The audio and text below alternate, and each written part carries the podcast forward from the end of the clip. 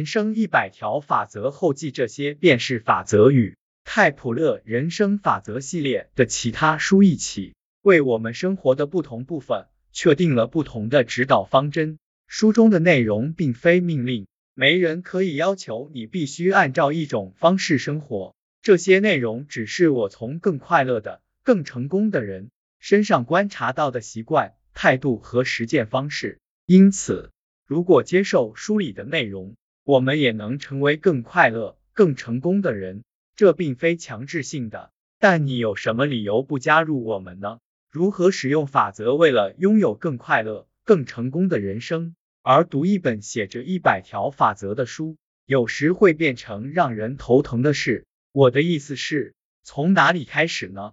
你可能发现自己早已遵循了其中一部分法则，可怎么一次性学会几十条新法则？然后付诸实践呢？不要恐慌，也没必要恐慌。记住，其实你不需要做任何事，你只是因为自己愿意才去学习这些法则的。让我们保持一个可控程度，这样你才会有持续学习的渴望。你可以用任何自己喜欢的方式推进这个过程。可如果你愿意倾听，以下是我的一些建议：先看一遍书。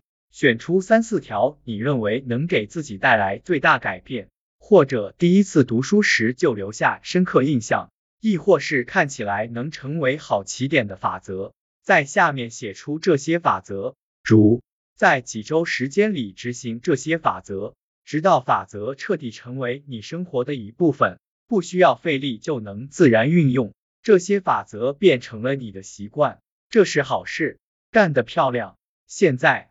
你可以将这个方法适用于接下来有意融入自身的几条法则，在下面写出这些法则，如什么什么某某某非常好，你已经取得了进展，继续按照自己的节奏实践这些法则，不要着急。记住，我不是唯一能观察其他人，找到对他们有效、对自己也能起到作用的方法的人，所以说。如果发现一条书里没有的法则，你可以自行添加进来，列出一份自己有意效仿的法则清单，记录在下面。比如什么事情，比如什么情况，只把这些法则留给自己，未免太可惜。我欢迎各位读者和大家分享自己的想法。